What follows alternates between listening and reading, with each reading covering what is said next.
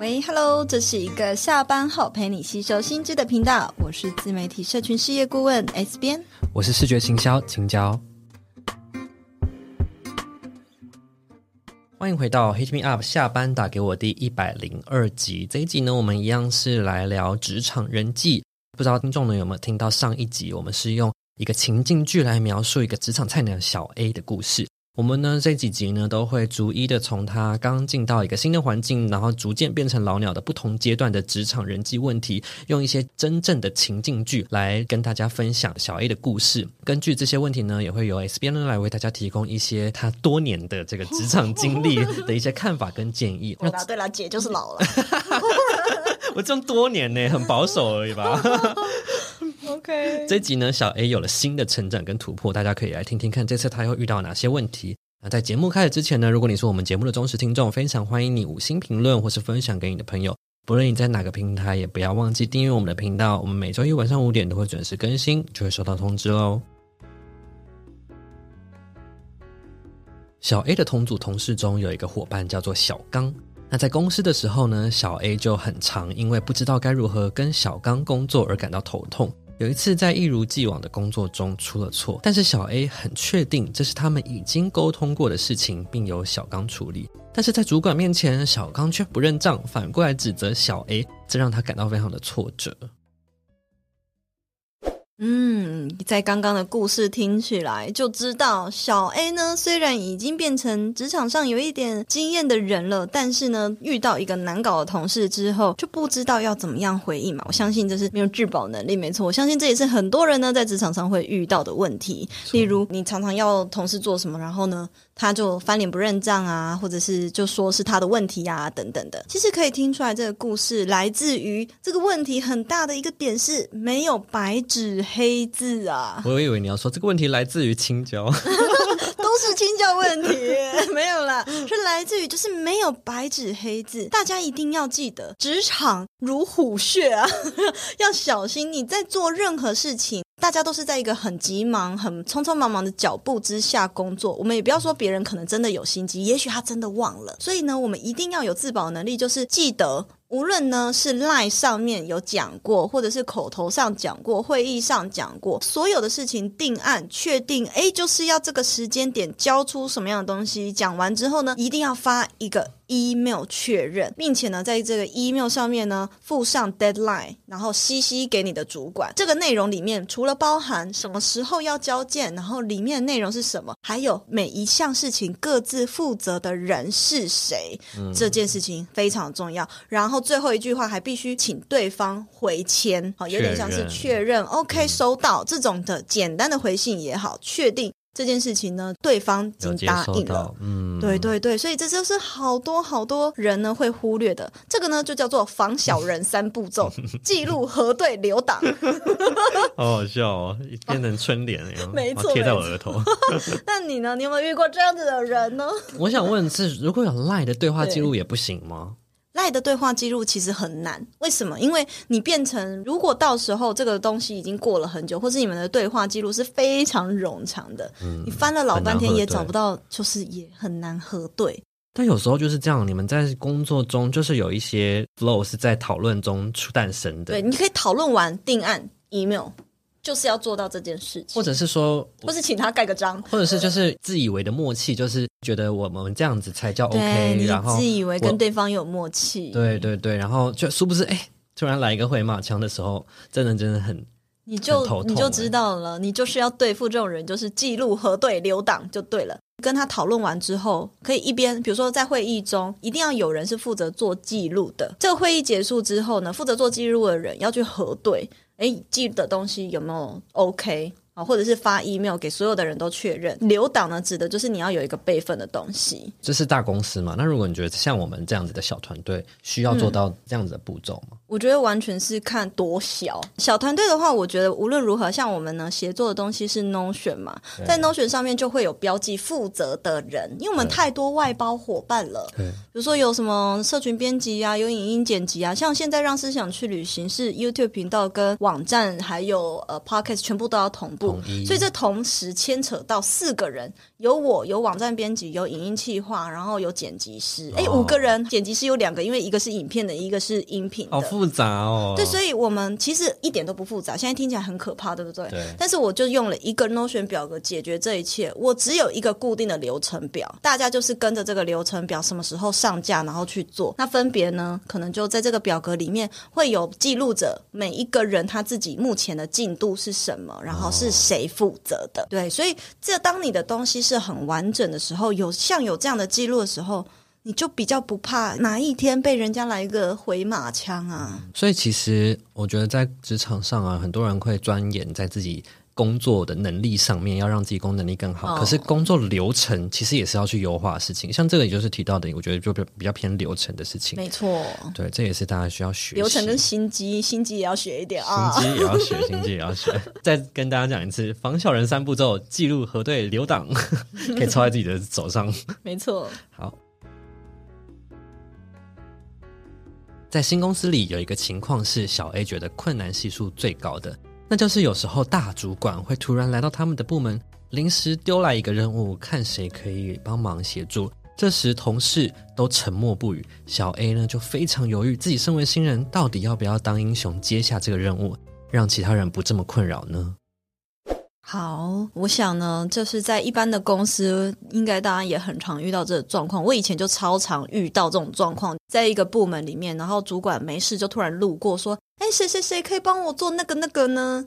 然后此时所有的人都嗯安静，然后 我就不知道这是什么这个气氛直接凝结。但是呢，身为新人，你就会很尴尬，到底我要不要接？可是我又没有那么熟，我接这个东西好吗？会不会又看起来我很像在抢风头呢？嗯、会不会被讨厌？就会各种挣扎，对不对？对好，所以呢，姐告诉大家啊，就是分作两种情况，你可以先去判断这个主管他交代的事情，如果呢是很难的 case，又或者是小费事，这两种不同的情形有不同的应对方法。我们先来讲，如果是很难的 case，比如说是一个专案，或者是必须要做出一个计划或报告，此时你必须要先第一步先判断的是。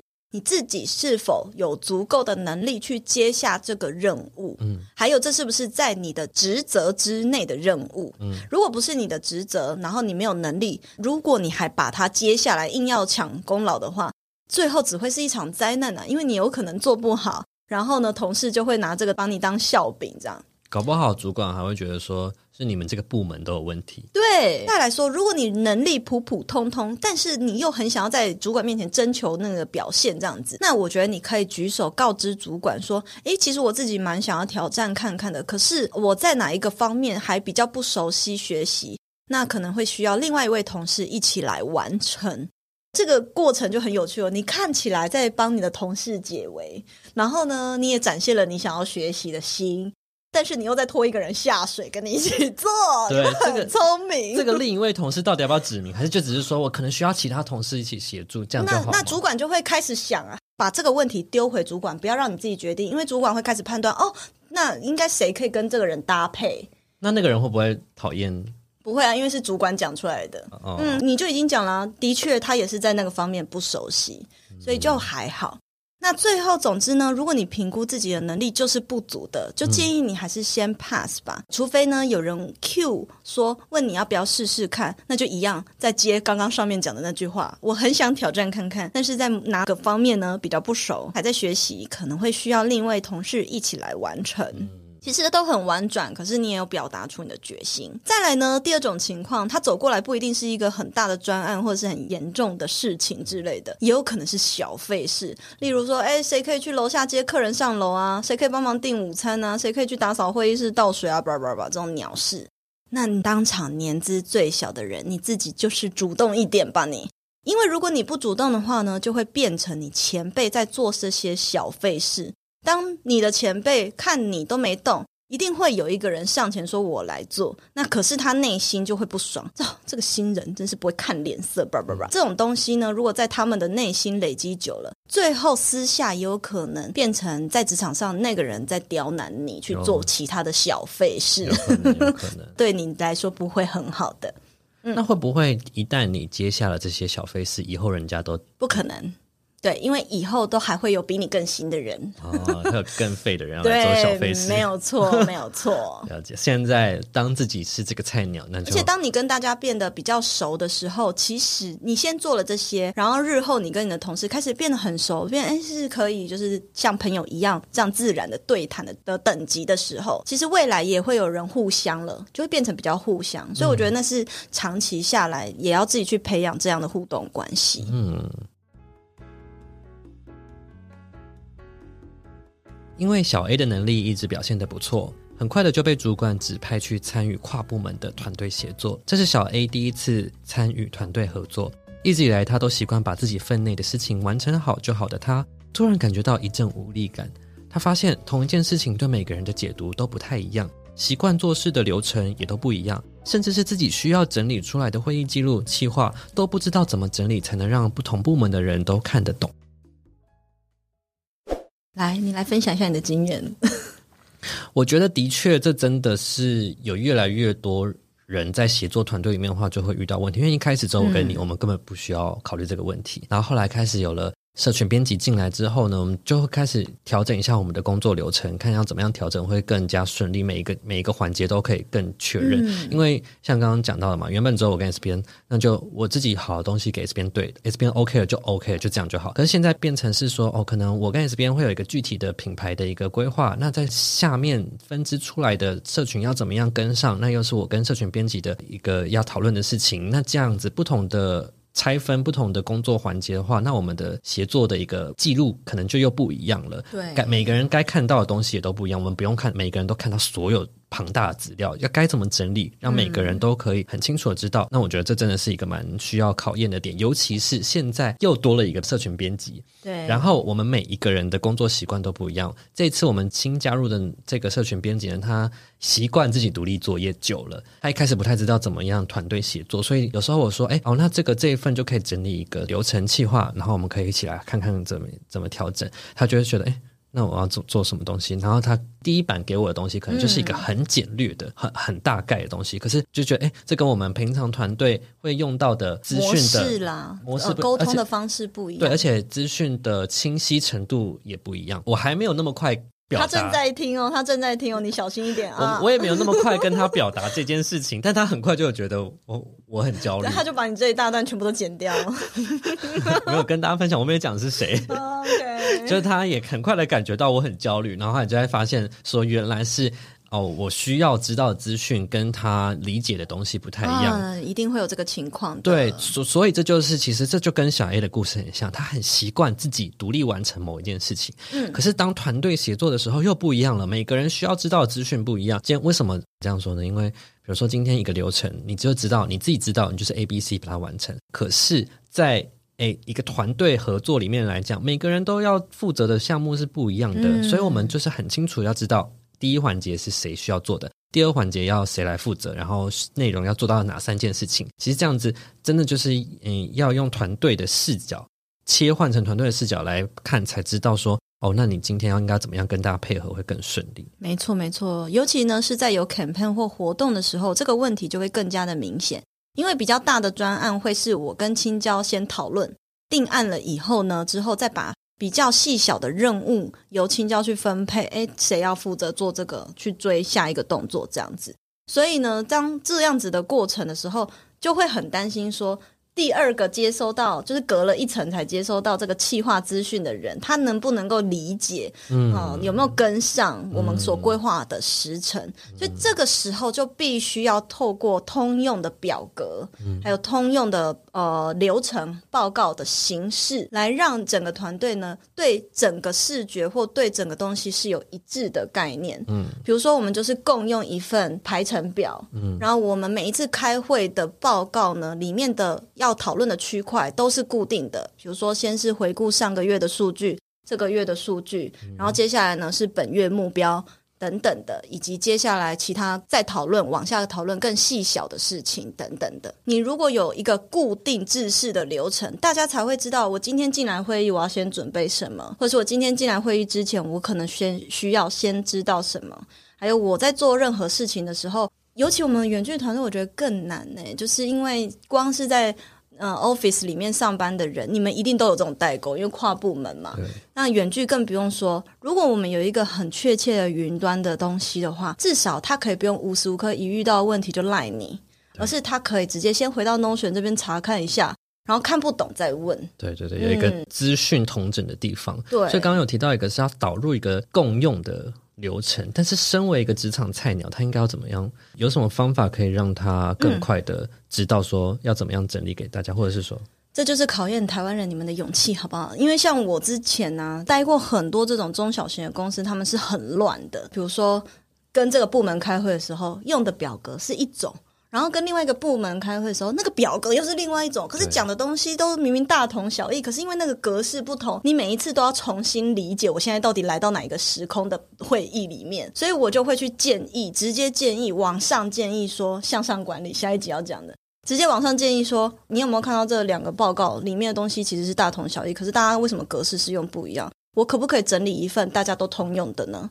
征先征求你主管的同意。诶，然后后来主管就说：“OK 啊，我觉得可以这样做啊，那就立刻就是去改变这件事情。” oh. 我觉得台台湾职场很多员工，大多数的人，我觉得是因为我们比较害羞，或比较保守，或是害怕主管白眼，所以我们缺乏一个能力是主动改变的能力。我们都在等待改变，对，然后或者是在心里面抱怨，对，在心里面抱怨哦，乱的要死，改变。那为什么你不去当那个勇敢改变的人呢？就是因为怕多做一点嘛。那如果每个人都在怕，可是问题是就拖垮大家思考。或者是沟通的流程，对，主动做出改变，其实也是一个新人可以尝试，可以尝试去做做看的。在职责内，对，甚至你是有征求同意的，你也不会有越权的嫌疑。然后，如果你这东西做得好的话，哎呀，你还会得到同事的赞赏，也会得到主管的赞赏。嗯，对。